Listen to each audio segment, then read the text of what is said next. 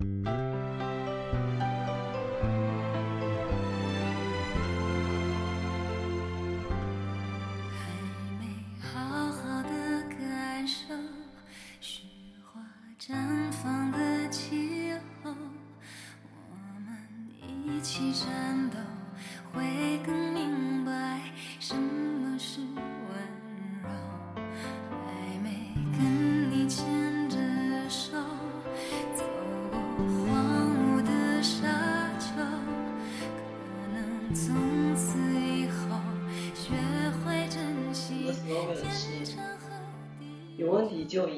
学习从提出问题开始。第二个问题是由我们上一次在活动的时候，雨桐有提到关于三月底的时候就离职了嘛，然后四月一号开始就不用上班了。我还听到了一个非常关键的信息，他说要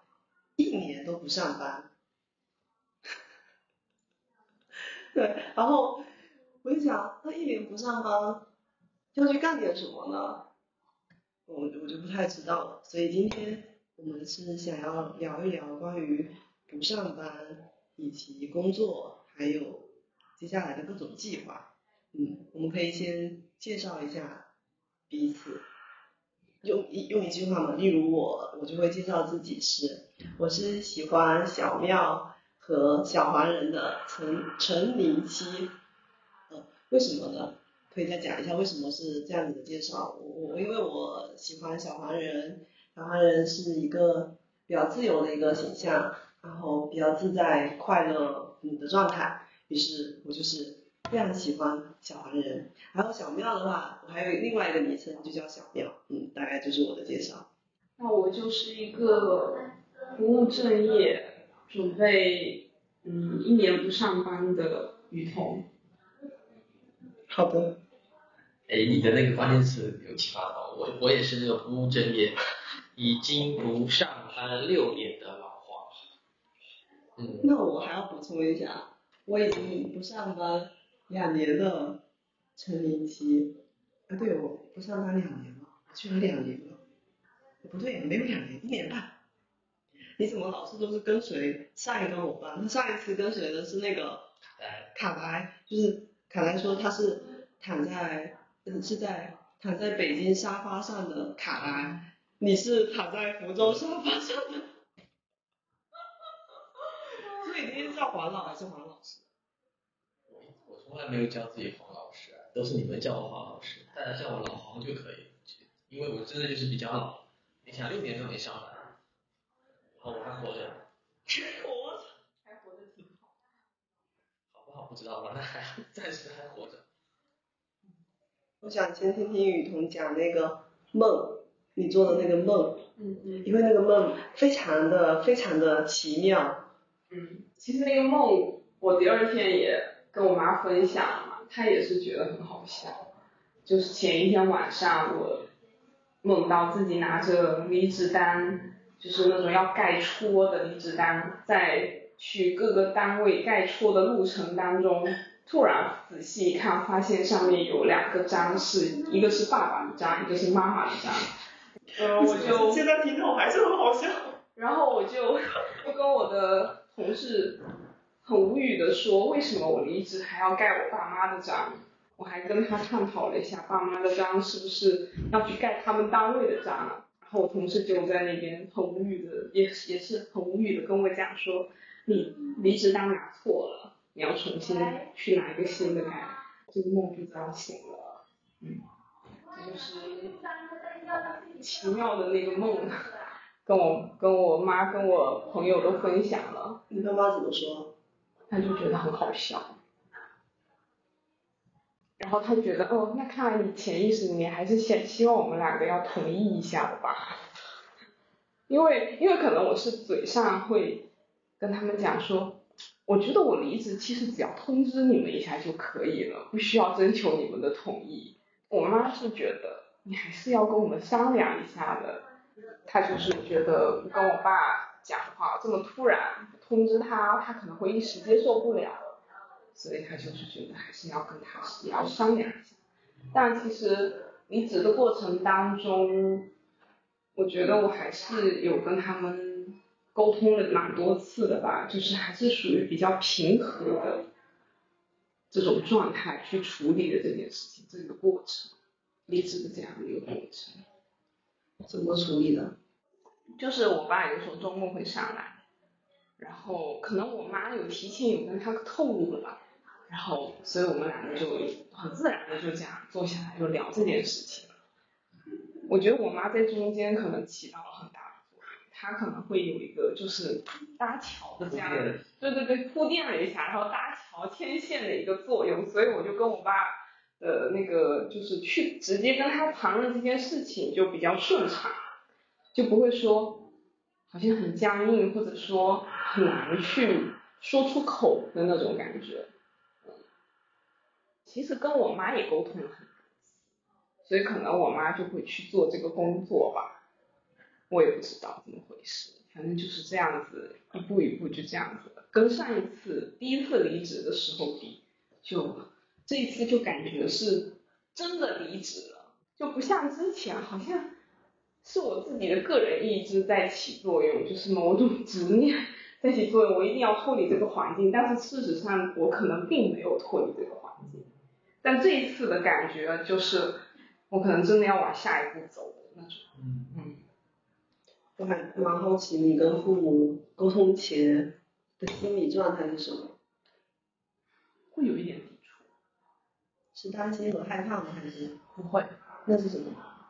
就是会有一点抵触，我会觉得就是跟你们讲，好像你们也不会理解，那我为什么要跟你们讲这么多？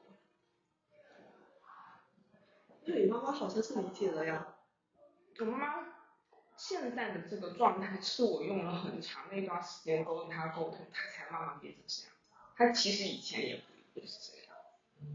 人要先改变自己，才能改变别人。嗯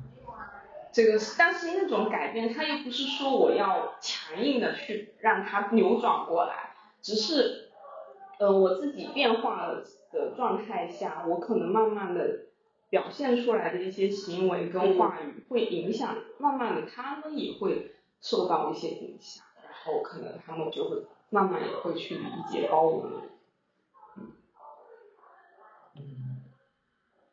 那你韩老师，你离职六年了都不是离职六年，不工作六年。你离职的时候有需要父母干家吗？我都不知道他们有章。那你很自由哎，那你那你是怎么跟你爸？就只是说就是通知一下，还是没有通知，连通知知都没有。为什么要通知？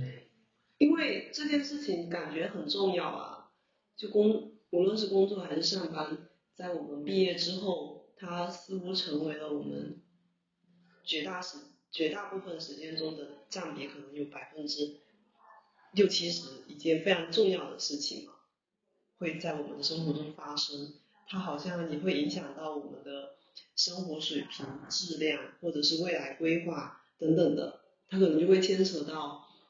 我们父母会担心我们如果离开了现在的工作，那再到下一个会不会不好，等等等等的这些焦虑值啊，就会上来啊。我觉得可能呃每每个家庭父母跟小孩的相处模式不一样。是的，我我是那种从小就跟我爸妈会分享很多事情的人，嗯所以他们就是如果我长大的过程当中，我突然一段时间或者很长一段时间就，嗯，因为离家比较远，或者是不是那种以前的状态，就天天在家里吃饭或什么，我就自然而然沟通就少。然后他们可能就会觉得，哎，你们你最近怎么什么事情都没有跟我讲啊？你们你们最近你最近在干什么呀？呃，发生了什么事情啊？都不知道。我离职的时候，也基本都没有跟我父母讲，那很久之后才会讲，因为我我在讲之前，刚才有问你说，在讲之前会不会有心里有恐惧或者是那种抵触嘛？然后你也说是有，我我觉得我也有那种抵触，抵触点是在于我会预设他们很多的预设，预设于，嗯，有点类似，他们会反对啊什么的什么之类的，所以我避免这个麻烦，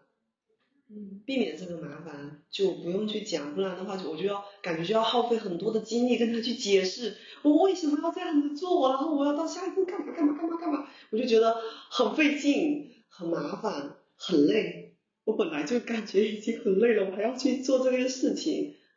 对我也是会这样子，但是就是你这个预设是从何而来？肯定不是空穴来风的。嗯，对，这个预设肯定是跟父母之间的相处关系和模式而来的，就是习惯性的惯性反应嘛，嗯，就会有这种预设。对我我就是觉得我我跟我妈能稍微的多讲，是因为我们两个的可能兴趣爱好会相似一点。我可能想过，就是接下来想往的方向就是艺术类的嘛。嗯。然后他也是对这方面比较了解跟喜欢，所以他你跟他沟通起来就会相对来说觉得他可能会容易理解你一些，嗯。会觉得说嗯，你这如果真的想做可以，但是我爸就他不是这样子的，而且他之前我跟他讲一些这种，嗯、类似于这种东西，他会觉得你从小就本科开始就不是学艺术的呀，他会觉得你突然中途去改，会不会很就是会很困难，然后嗯，他会觉得也不是容易受到认同还是出于担心的一个点。嗯，但是他也会有一些让我觉得很不舒服的话，就是可能有一点贬低或者是，但是人都是会变的，就是他可能现在是这样的状态，但是过一段时间，嗯，比如说我看到我去做了一些什么事情，或者我妈跟他讲一些什么，沟通一些跟他让他去更了解这个行业的一些信息，他可能慢慢慢慢这些东西也会转变。可能我在这个过程当中，嗯，不相信别人也会慢慢的变化。嗯嗯，他只是已经，我已经把它固定了，嗯把他的一些想法跟形象已经固定在那里，不相信他其实也是会有一些变化的。对所，以其实这样的想法确实不算很好。那我觉得通过这个事情，我能更客观吧，然后更不去设定一些东西，就不要去以己度人的这种感觉。嗯，你离职的那个契机点是什么？我觉得我好像没有一个特别的点，但是我就是觉得我应该往另外一个方向走，而且我会觉得如果不早一点开始做的话，好像时间已经很紧迫。我没有焦虑的心态，但是我会觉得时间其实很很宝贵。对，我觉得我不应该再过多的浪费在这种我觉得好像没有什么意义的事情上面，就是因为我们那个单位他会做很多形式化的东西，嗯。就像我之前也有说过，我觉得现在很多学校，它不是在重点并不是在教育上面，就是只是想要搞这政绩啊这种东西，就是我做很多材料是为了，比如说让这个学校要往本科上去走，因为我之前在的是中专那个搞大专嘛，我觉得他连最基础的教育都做不好，然后老想升本。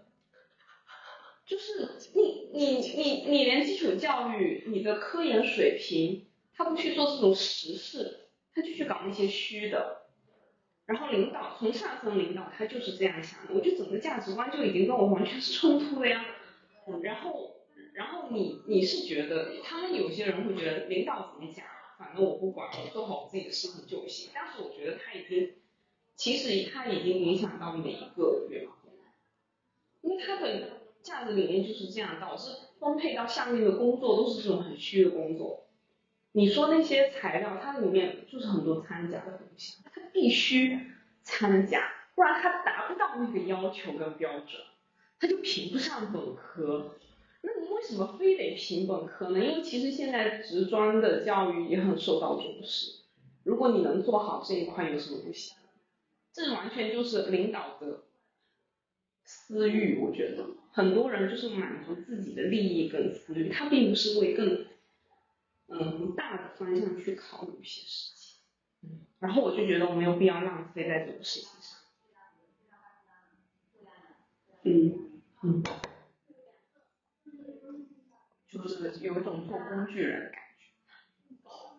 说到工具，我觉得我上一份工作也有这种感觉。其实现在很多资本导向下的，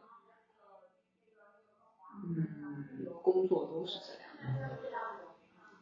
其实这这也挺好的，就像我们刚才说，我们自己如果不去录一下播客，我们只是听播客的话，我们其实不会深刻感受到，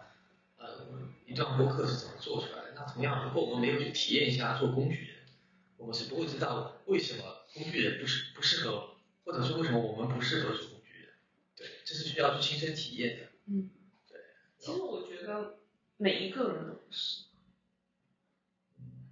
你的意思是说，每一个人都不适合做工具人？每个人都不应该是工具人。对但但但每个人他会有不同的阶段，他需要去去体验这个，对对，或者说其实工具这个它也只是呃每个人的一个部分吧，对，就是因为它我们总要在在一个系统中，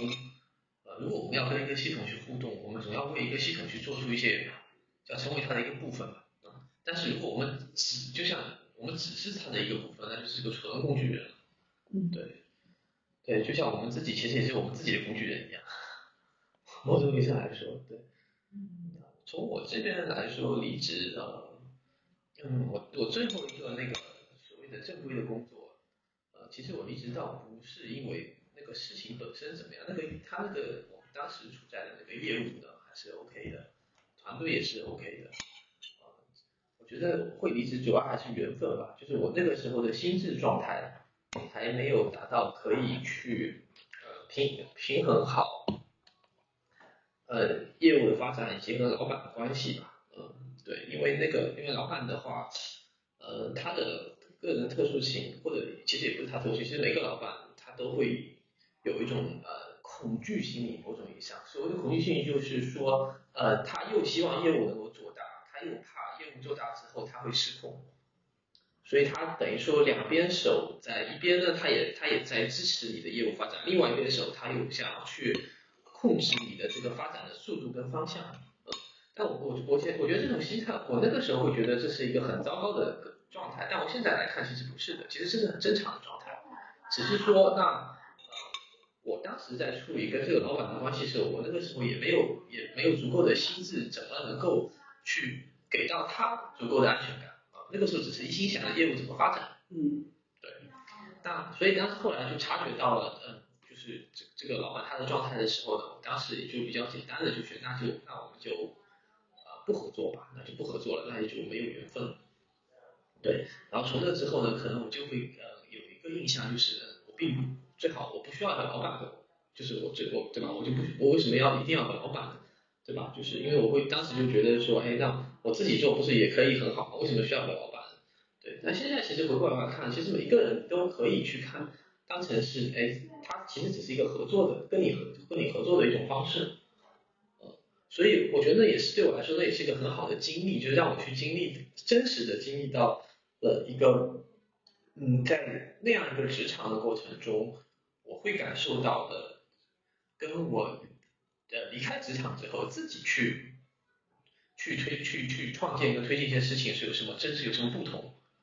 有什么不同？呃，就是你其实呃这个这个这可能要专门再做一期播客了，我就不在这里展开了。对，但我只是我想我我想把它抛抛引是，我们不管是上班还是不上班还是怎么样，其实每一段经历它都没有绝对的好跟绝对不好，它都是我们真实的体验的一个部分。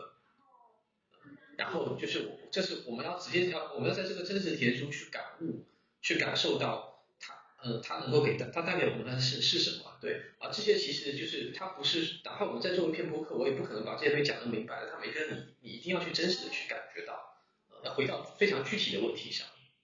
去真实真实的去感觉到这里面的好坏是什么。嗯，我我也很同意。我觉得我第一段离职就是我可能真的没有完全明白这段经历到底要告诉我什么，我就在第二段，你看又回到了学校。然后我就明白了，就是就是具体的，它不是说具体的哪一份工作，它一定是说在这样的性质的工作的关系之下，嗯，或者这个经历之下，嗯，你从这个角色里面你体验到。那你打算不上班之后要去干啥？毕竟要 gap 一年嘛嗯，，gap 一年之后还会上班吗？还有就是你 gap 一年要干嘛？说实话，我不知道会 gap 多久。但是就是一年的这个冒出来了，对，但是就是因为我 gap 完全可能就是因为我要探索我之后想要做的艺术的类型。因为我虽然确定了一个大的方向，可能里面再小一点的细分的东西，我还要再去具体的去体验一下，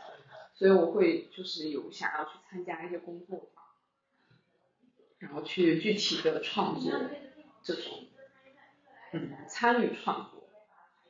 因为我考虑到，也许听我们这期播客的伙伴可能不太知道，因为我们之间会比较了解嘛，就是有有提及的去谈到戏剧或者是之类的这些东西嘛，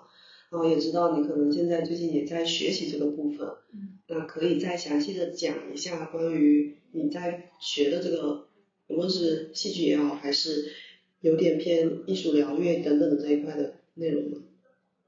嗯，就是我是之前，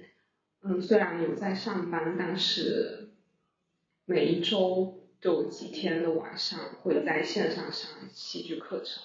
然后我一开始也是大，就是大方，就是各种都会了解，从戏剧导演到戏剧史，到演员，到舞台监督，然后到编创这一块，嗯剧本，就是每一个门类的角色的那种课程，我都有去系统的整个上下来过一遍，然后我就会去看一些作品，然后确定自己很喜欢的那种创作门类，然后我就觉得我对沉浸式的戏剧，还有那种特定场域的戏剧很感兴趣，还有一些跟戏剧疗愈有一些关系的，嗯。我解释一下什么叫特定场域戏剧啊，因为它其实这个也算是比较，在国外其实已经很多了，但是也是蛮新的一个形式，就是它没有说一定要在舞台上去表演，它会很多是在，比如说就是在咖啡馆，在公交车上，或者是在一些音乐厅，或者是外面的户外，或者反正就是没有任何的。限定场域的这样子的一种表演形式，它有点打破了那个表演的空间，它就是对它它不是说你一定要在剧场里面演，这种跟传统戏剧不一样，它是偏现当代的那种戏剧场。艺术疗愈其实它很广泛吧，然后有已经有音乐、舞蹈，然后戏剧都是有这样子的。我是印象很深刻的。嗯，你怎么理解它？它其实就是让人，因为我我对这块会比较感兴趣，可能也是因为我研究生是学社工的。嗯，好，社工大家也不太了解。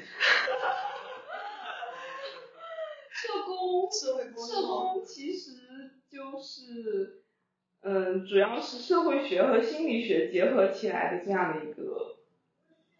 门类吧。没事，可以按照你的理解去嗯嗯，说它，因为它有一些传统的个定义，比如百度词条里面会说什么以专业手法，对，呃，我发现那个说不太清楚。对，它就是我我比较喜欢它的一个宗旨，就是助助人自助，嗯这个我是印象很深刻的。嗯，你怎么理解它？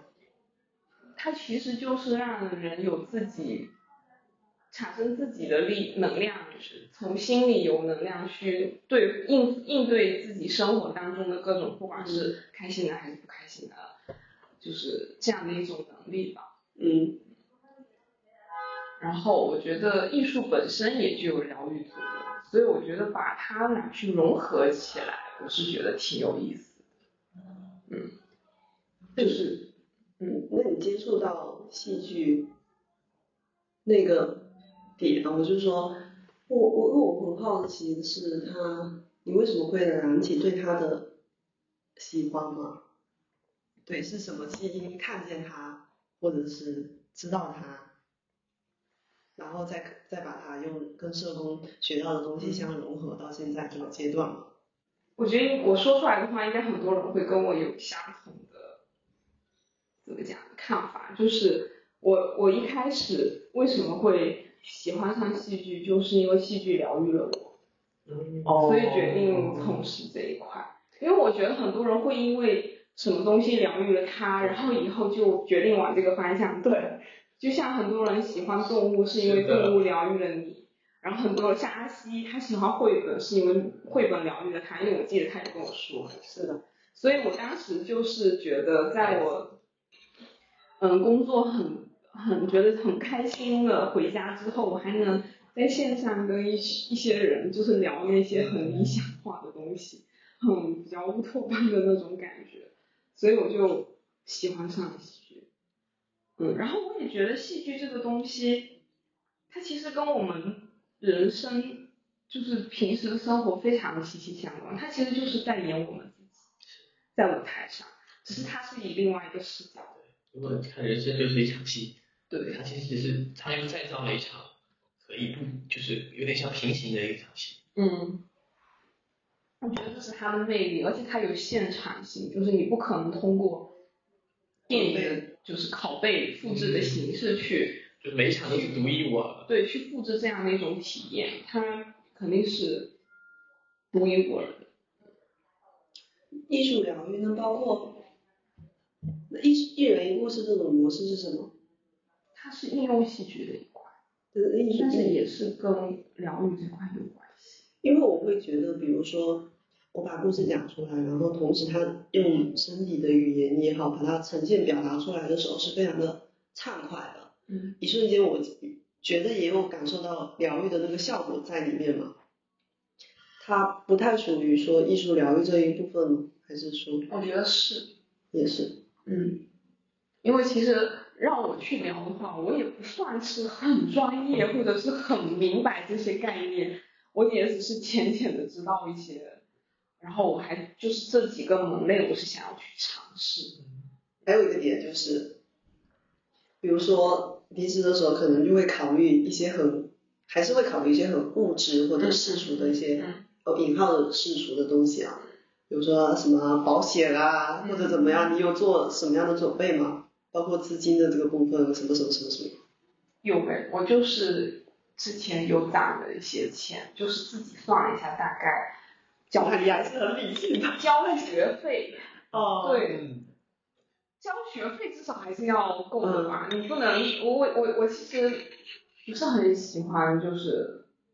工作了之后再向我爸妈嗯要这么多的钱去支付我想要探索未来事业的这样的一个费用，嗯。但是他们肯定也是会支持我一些，嗯。我是一定不会开口去要，就是所以我觉得我还是要准备一些，而且在这方面我能支配的也会更自由一点。嗯，嗯，所以有准备，还是有准备，但是总有花完的一天。嗯，就是我即使准备了，我也花完了一天，而且我即使准备了，我我即使我计划好了，我这个花多少钱，那个花多少钱，但是也有可能哪一天这个取消了，你花不了钱，然后那边有更多的活动，你要花钱，所以也很难去规划，但是钱还是要准备一些，我是这么觉得。嗯我记得我离职的时候，原计划是先休息个两个月，结果没想到。是我很难预设，而且我从来没有想到我竟然在离职之前的半个月突然成立了一个素人舞团，而且我我之前没有把舞蹈这个门类划分到我以后可能会去探索的一个方向，但是突然出现在我面前，我会觉得那我可能也会去了解这一块肢体这块的东西，是，因为也有肢体剧，嗯。就刚才有提到的是阿西嘛，就是阿西和你现在在参与的素人舞团是有关联的嘛？嗯，对，它它它是一种怎样的形式呢？是指素人舞团的形成还是？对，形成的过程，然后到现在，以及你的那个又不小心参与到了一个起因点，因为你离职前半个月，哎，突然加入，因为当时嗯，突然加入的时候，我还没有完全确定我的离职时间。当时其实就是阿西邀请我们一起去跳个舞吧，就是舞动的那种，还不是说参加舞团的那种排练之类的，只是去那边跳个舞。那边本来就有每周五晚上就有一个活动，啊对，是舞动的活动嘛，对。嗯，我一进去，大家就是放松啊，就是开始什么话也没说，然后放起音乐就大家就各自跳起来，然后我会觉得这是一种很放松、很即兴，然后好像很愉快的方式，它又不需要语言，只需要去肢体去表达。那个环境当中，在那个场域当中，你好像自然而然跟着他们就会跳起来，也不会有那种好像很尴尬，或者是我很身体很僵硬，呃，跳不起来的感觉。但是不同的人不同的感受啊，然后我是这样子的感觉，我会觉得很舒服。然后所以，然后就刚好在那天晚上的舞动，慧心也有去，阿西也有去，结束之后就有聊天，然后就聊到。阿喜想要请慧心就排一个，为他绘本展排一个跟那个主题有相关的一个舞蹈，然后可能一开始只是想让慧心去独舞还是什么，嗯，但是慧心好像自己觉得，要不我们一起，他自己对他他的想法是因为他那个绘本是跟呃一千多位农村妇女有关的故事，他会觉得一个人代表不了，他觉得应该要多叫一些人。然后才有那种呈现出来的效果，才有那种绘本给人那种比较丰盛的感觉。嗯，所以他就邀请了我。其实我当时也挺诧异的，就是突然他们就聊这个话题了，然后就加了微信，然后就后面过了没几天就拉了一个群，就大概十几个人，开始排练了，然后。就开始排练，但是我觉得这个过程我好像也挺开开放的心态吧，就是也都很快去也就接受啊，因为我我去我现在我今年就是觉得我想要学会的一个词就是随缘，嗯，就是我我觉得我之前不够随缘，还是要随缘一些，嗯，接纳更多的可能性进来，嗯，对，就是不要太判断一些事情，不想要或者怎样，都可以去稍微接触一下，对。然后就这样成立了，它也不算成立，它其实只是一个一开始没有想过要成立一个舞团，只是一个为阿西的绘本展准备一个舞蹈的这样的一个形式，就开始组织排练，就大概周五晚上，然后嗯，在演出的前一周我们是周六又去，就多加了一天嘛，然后大概就排三四次吧。然后就绘本展那天就这样直接上场了，因为它本质它就是想要有那种素人的感觉，然后要那种比较即兴的感觉，他不喜欢那种太规范，嗯，太定式的那种舞蹈动作，就是一种比较流动的状态，就是那种生命的流动的那种状态，跟着音乐去即兴的表达自己的一些动作，所以。我觉得大家的体验好像都很好。当天紧张吗？不紧张，因为他每一次的嗯排练，不是说你的动作要怎么怎么做，就是让你嗯产生那种沉浸在自己的世界跟音乐里的那种状态，就是在训练那样的一个状态，就是那种比较临在、比较处在当下的这样的一个状态，然后好像。就是你去做那些东西的时候，做那些动作的时候，就是跟着音乐跳舞的时候，好像外外面的很多东西也都会屏蔽掉，就是观众我会屏蔽掉，但是在场上跟其他小伙伴的互动我是会有的，就是我们自己会去，啊，比如说碰到谁，我们就，嗯，刚好碰到，然后就跳起来就舞动起来，然后没有的话就自己跟自己玩。但是我觉得跟你要做的那个戏剧，它其实也有异曲同工的很多底层点是在一样的。嗯，我觉得艺术很多其实都是。你还记不记得我们在哪一次的时候线上上好像是在沟通什么事情啊？哦，是在沟通关于我们今年有一个计划叫三个月的陪伴计划的时候的最后，你有提到了今年预计要离职这件事情嘛？然后很神奇的是，对，这三月三月底就就完成了。那个时候我问你，再想象要离职时候的那个感受到底是什么？我记得很清楚，你是这样的描述，你说如同我翻开了一百一页一页的空白页，它充满着无限的可能性。然后听你刚才描述，呃，离职前的半个月发生参加了舞团，然后又想好了接下来的计划，好像真的印证了你无限可能性的。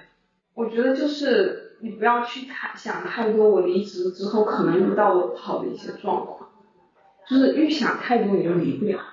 嗯，就其实没有那么可怕，但是就是你想太多了以后，你可能因为离职对于一个人每个人来说，可能就是离开一个舒适安全的区域，嗯然后突然就面对前面好像有很多条路的那样子一种状态吧。那你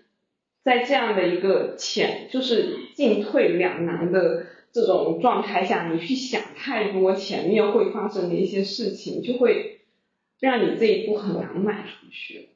对，就通常我绝大多数人在面对未知的时候，其实也包括我们父母，对在面对未知的时候，他首先脑补的是危险，嗯，对，就是因为你那个是空嘛，就不知道是什么，那就会自然自动的就先脑补，那首先是危险是什么？对，但就大脑的工作方式就是这样，所以你越想，你只会看到越多的危险，而你真正去经历过，就发现了其实绝大部分的，即使那些危险存在，但是它同样还有很多的很好的那些，就是或者很值得去体验的部分。其实它是可以，它它它是可以可以抵消掉那些所谓的那那些危险的，而且通常大多数危险是不会发生的。但恐惧这个它不是我们的一些本能嘛。对。对，但是我觉得人不能被大脑欺骗，就是一定要多听内心的声音。是的，内心我就是觉得我就不想做啊，就是想要去往另外一个方向走，那就去做。是的，但是大脑如果一直在控制你的话，你肯定还会想很多很多很多很多的的事情。大脑的工作模式，它就是其实一直在计算，它其实就是一个计算机，它一直在计算这一步是更好还是更好，那另外一步是不是更好？而这种计算，它通常是基于不充足的信息的的时候，它得出来的只是一个结果而已，所以它非其实是非常有限的。就是分析利弊嘛，对，其实不能这样，没有什么利弊。嗯那你会不会担心一些点呢？比如，比如，其实我觉得离职最大的担心点可能就是经济方面的，然后就是我我这一年结束后会得到什么？可是一年后才能知道啊，对，对吧？你会有担心吗？还是有的吗？那我会，我现在就是，如果我一开一旦开始想这个事情，我会停止，把大脑就是让它停止下来，然后去做自己当下可以做的事情。你哎，我觉得这个是个很好的方法。对，这是一个非常好的方法，你没有必要去想很多太多未来的事情。你，嗯，有个词就是人类一思考，上帝就发现，就是这种。是的，是的，你根本你你不要太看得起自己的脑袋，就是它它的一些东西根本没有办法预设。是的，我好喜欢你这句话。我觉得人最重要的真的就是相信一些缘分的事情，是的，还有一些体验的事情。嗯，嗯，我觉得，我觉得有的时候，嗯、你在一个比较正确的位置，或者是你遇到比较志同道合的人，很多机缘就是在推着你走。所以我为什么会觉得今年我要学会随缘这件事情？就是先感受到那个缘的力量。对，我觉得这个东西是很细微的，就是嗯，你跟别人讲再多都没有用，很多人他还是会怀疑这个东西，就是要自己去让他自己去体验。哎，真的可以有一个很小的一步可以做到的，就是先 say yes，就是我可以先试一下。对，我也当是。当接受到任何的一些嗯来的缘分的邀请的时候，嗯，我这次接受了我们录播课的邀请。因为我觉得好像我也没太多时间，就是我其他事情可以调整嘛，嗯时间上就可以。那如果我上班的话，可能就不行。对啊，当时我们还有想过说，呃，要跟你搞一期那个关于离职小会嘛，但是一直没有找到那个契合点。对，那时候就觉得很缘分还没到。哎，何老师，何老师还你你离职的时候有做什么准备吗？为什么要做准备？或者计划？就是就是你六年前离职的时候嘛，你肯定会想下一步要干啥嘛。没有。你六年前就没有想说呃，但那个时候我其实已经在那份职业之外有我自己在已经在做的事情了。哦，而且那个时候的我的状态是会是无论如何都会把自己填满的，所以我不可能会会会会去担心我没事干这件事情。因为我觉得我好像也是，哎，就是在就离职的之前，其实我自己已经在做一些我之外的一些事情，尝试。你说半个月前，比如说做这些事情，不止，其实我一直不是都有在上课啊，去参加一些线上的工作坊，其实一直都在体验。对，所以也不是，我觉得，所以理解来说，并不是盲目离职的，而是有很多东西它已经在这个过程中发生，无论它是作为在上班这个过程中作为必要曲线，还是怎么样的事情，它已经在同步发生了。只是说我们做了离职这个决定之后，我们更有呃，这个可以投入更多的精力去做这件事情，就是你大概自己心里会知道道理还是要有个数，不是盲目离职。对啊，我觉得我第一次就是比较忙，对，所以他还会让你回来。是就是轮回，轮回不是说死亡生，然后然后你再投胎出生这样的一个轮回，我觉得他每一天都在轮回，嗯，就是你一个东西没有解决，它其实下一次一定会出现，但是它可能是以另外一种方式。是的，对，如果你人是比较迷惑的状态，你是分辨不出来，就是反思不出来，原来为什么会遇又遇到这样的情况。嗯，所以其实这个很重要。是，我觉得如果盲目的离职，它其实只是去换了一种形式而已。就是你的心智模式如果没有进到下一个阶段，那你你离了这份职，你还会去再回到某个职里面去。对，还是会但回去。我感觉雨桐这次描述的离职，像是他的心智模式已经已经在往前，已经在往前走了，就是一种认知已经认知深到了某个程度，然后我自己心里就会知道我要离开了。对，而且往往我我会感觉到，当我们自己的心智模式进化到呃一个新的模式的时候，我们身边遇到的人跟事，它也会进化到一个新的模式。对，对，就他这种感觉就像是，哎，好像有些东西帮我准备好了，不是我们要去准备什么，是这个这个宇宙已经帮我准备好了，我要去下一个阶段。对，就是外面的外援，它已经在改变了，对很明显。那其实是本身我们自己改变了，所以我们的附近对才有所重构嘛。对，所以说最重要的是自己要有一些变化，你不能就强求别人要先改变，然后你自己还处在原地。是啊，就是如果我们的改变只是为了想要去否定 A，嗯所以我们去做了 B，那其实这个 B 跟 A 是没有区别的，因为你还是在一个否定的思维，你并不是真正已经进化到了另外一个层层面去做事情。哎，所以黄老师，你当时正式离职前去做的同步做的第二件事情是做了多久啊？做了多久？或者是有，就是它是一种怎样的平衡情况，或者是填满情况吗？填满的情况，我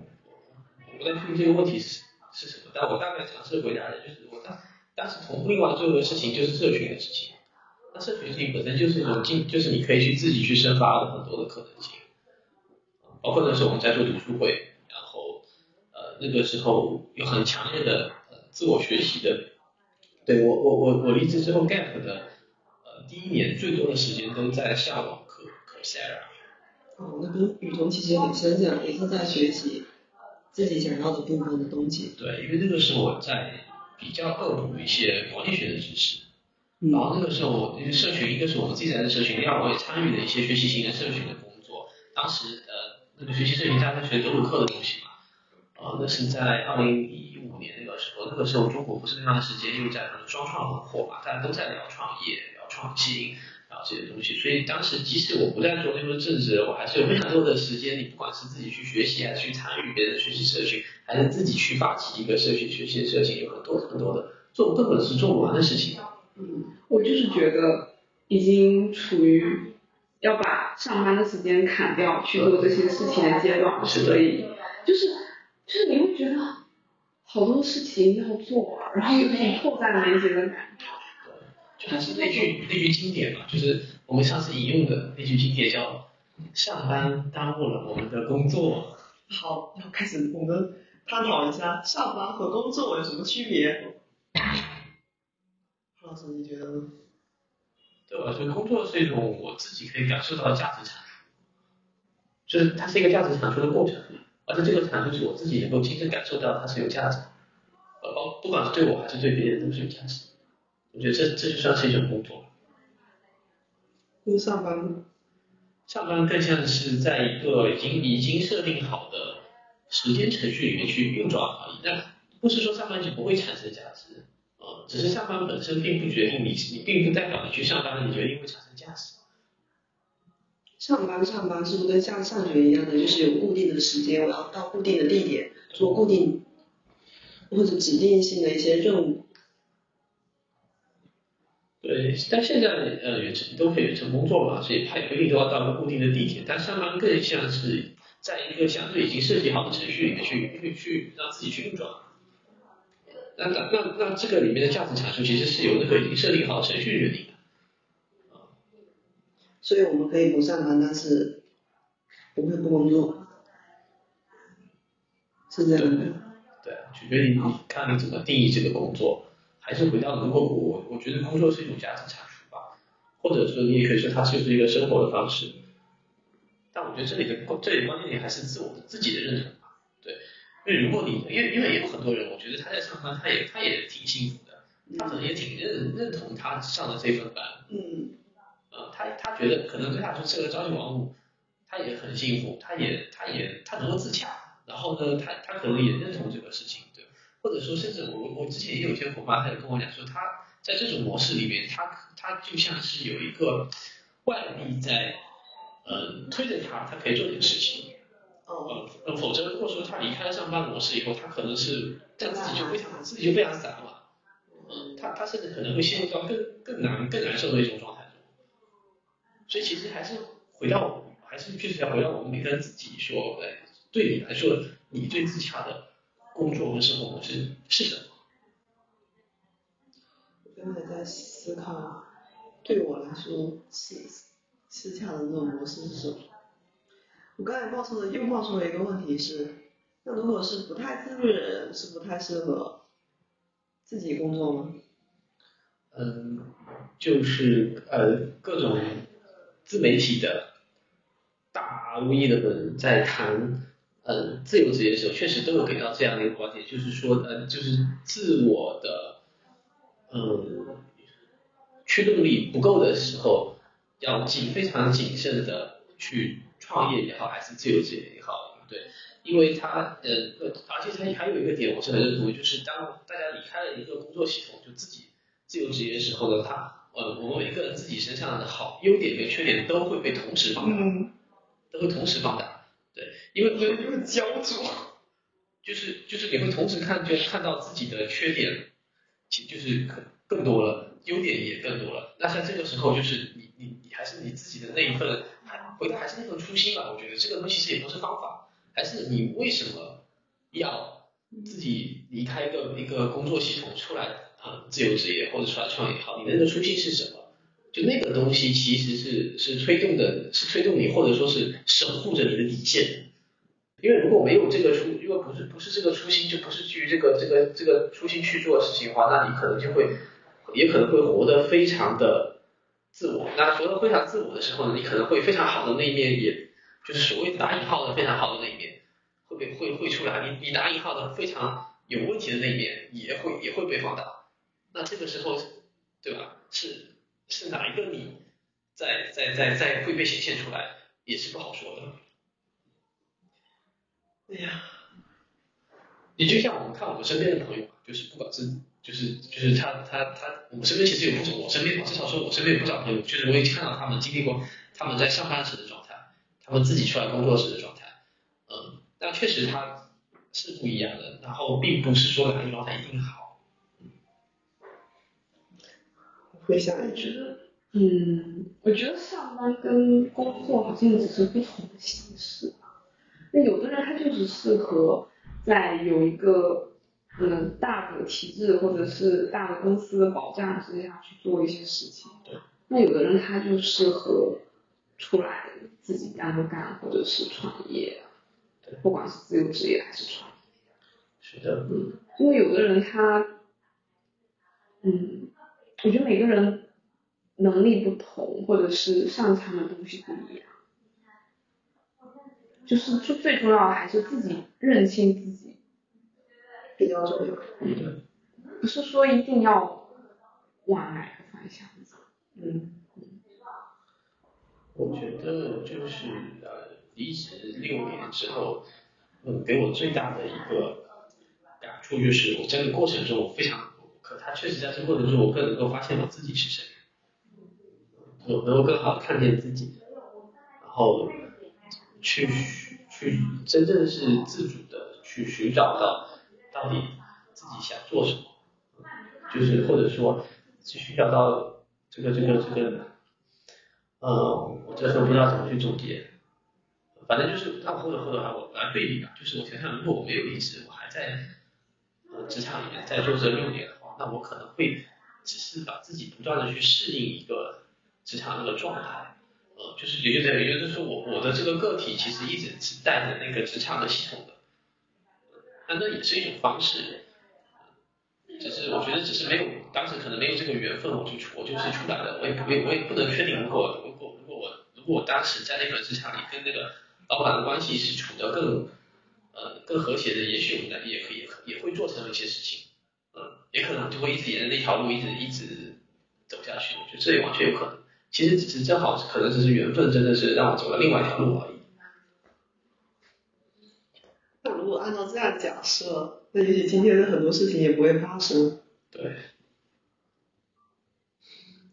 我在想我离职的初心，好，顺便说一下，我其实是离职了好多次了。我刚才在描述的是我最后一次离职，呃，其实前面几次的离职是更多是在，呃，我觉得更多是在在否定吧，就是更多只是说一直在否定否定否定，但是心智模式也其实没有没有所以也是像童说一样的陷入轮回和循环吗？对对，实现了融合跟跟循跟循环。但我最后一次的离职是相对比较主动有意识的，是不是跟他一样，跟芋头一样？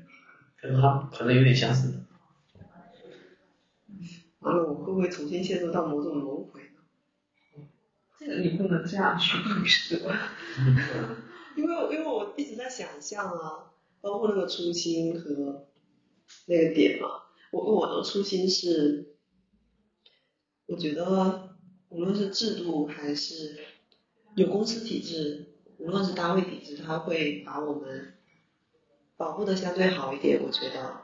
因为你即使再怎样，你都不用操心很多的事情，因为我们现在出，我我大概可能就现在出来。一年快两年的时间嘛，有很多东西都是要自己去想的，包括今天要干什么，然后以及整体的行动计划等等的，好像全盘所有的一切都要自己去思考和我我去做，然后去列列入各样各种各样的人啊经历，我就觉得一切都是属于我自己要去做的事情，可是，在对比之下，在公司下面。单位下面的时候，你只需要做好手上的那些事情和项目，好轻松啊！我现在回看那个时候的自己，哎，以以我以为很累，但是可能是两种不同的状态。嗯，对。然后我当时是觉得我我离开的一个大大很大的点是想要自己野蛮生长一段时间，就是在没有任何的保，似乎没有任何保护的这种情境之下、环境之下，我。能活下来吗？以及我能干点什么？这是我的一个初心点。呃，每每当我有所怀疑的时候，我就会再去看这个初心，嗯，好像还可以再野蛮生长，而且还还会觉得挺快乐的，然后会遇到好多好多的人。刚才又回顾了一下这一年多遇到的这么多人，嗯，非常神奇，嗯，那那你们觉得是还有个嗯今今天最大的一个主题吗？那我们可以不上班了吗？上班怎么地？我我其实说说我对上班的理解吧，就这个词，我感觉它最早其实是来源于我们这个工业革命时代。对，在工业革命之前，其实人类其实就都在从事农业嘛。啊，那农业其实你说它它那时候不叫上班，它其实就是跟着这个耕种，跟着农业跟着农业生产节奏去走。到了工业时代以后，人类可以有更多的可以自己去设计一套工作的模式，因为它已经可以计算的出来，比如说一个人一天你在工厂里，最早其实所谓上班就是都是去工厂，你在工厂里面你工作多少个多少的时长，它可能会有多少的产出，然后你超过多少时长之后，你的身体可能就受不了了，那你就必须回去休息。呃，其实最最早的这个上班模式不就是这么来的吗？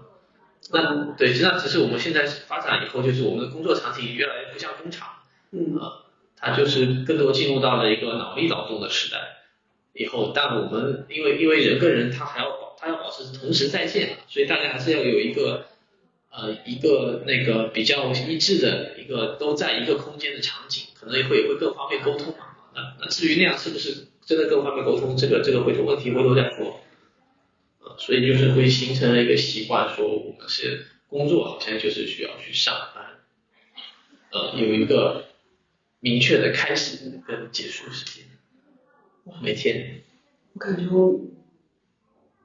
如果把上班等同工作不去区分，然后上班是有时间的，那我感觉我二十四小时现在都在工作，对，因为我无时无刻任何时刻，我遇到的所有的人事物还有什么，我都想着，也许我可以做点什么，一起联动的做点什么，然后他能够给我，哦，或者是不是我不是我去思考他能给我什么，而是他自自己已经主动的散发出那种敏感的东西的味道，我就自然的嗅到了，然后包括做梦的时候，我觉得我在梦里面。他无论是在消化白天的发生的那些事情也好，或者是你做梦的时候，真的有时候有些事情你没有想清楚，梦梦里梦梦梦，突然你就惊醒，开始拿起电脑，就把你的心中的很多想法给描述下来了。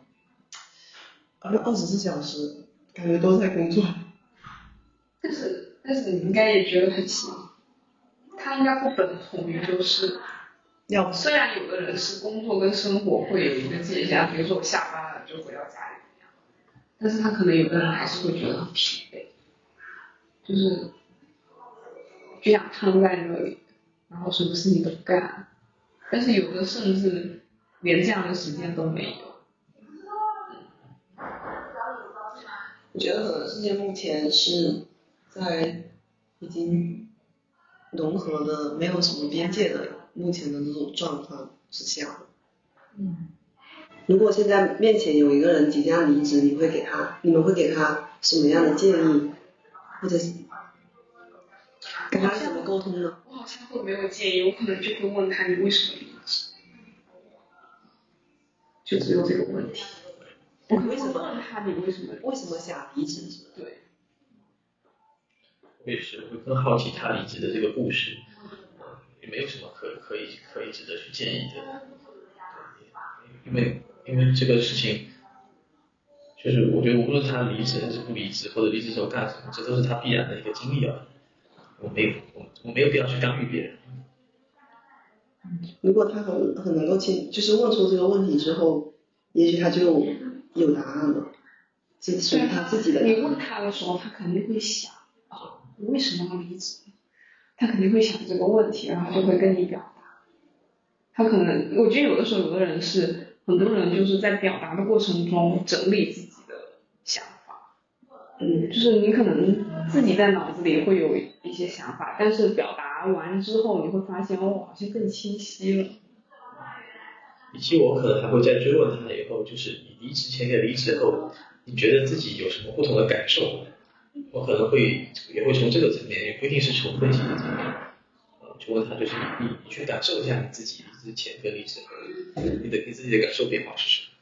么？挺有意思。对，最后我还想想补一个，就是那天呃，从另一个伙伴麦子那边我听到了一个概念叫 working holiday，工作假期。然后我觉得我觉得我现在的状态，好像每天就都是 working holiday，就是我我分不清楚我我到底是在工作，也是。是在工作还是在假期。因为我们现在主要的工作都是是在构建这个两个社群，两个社群的活动发展，社群成员，然后而且因为因为它在快速发展中，所以不断的有新的合作伙伴，有新的小伙伴，产我们的产品在往前发展。在今天的这个播客，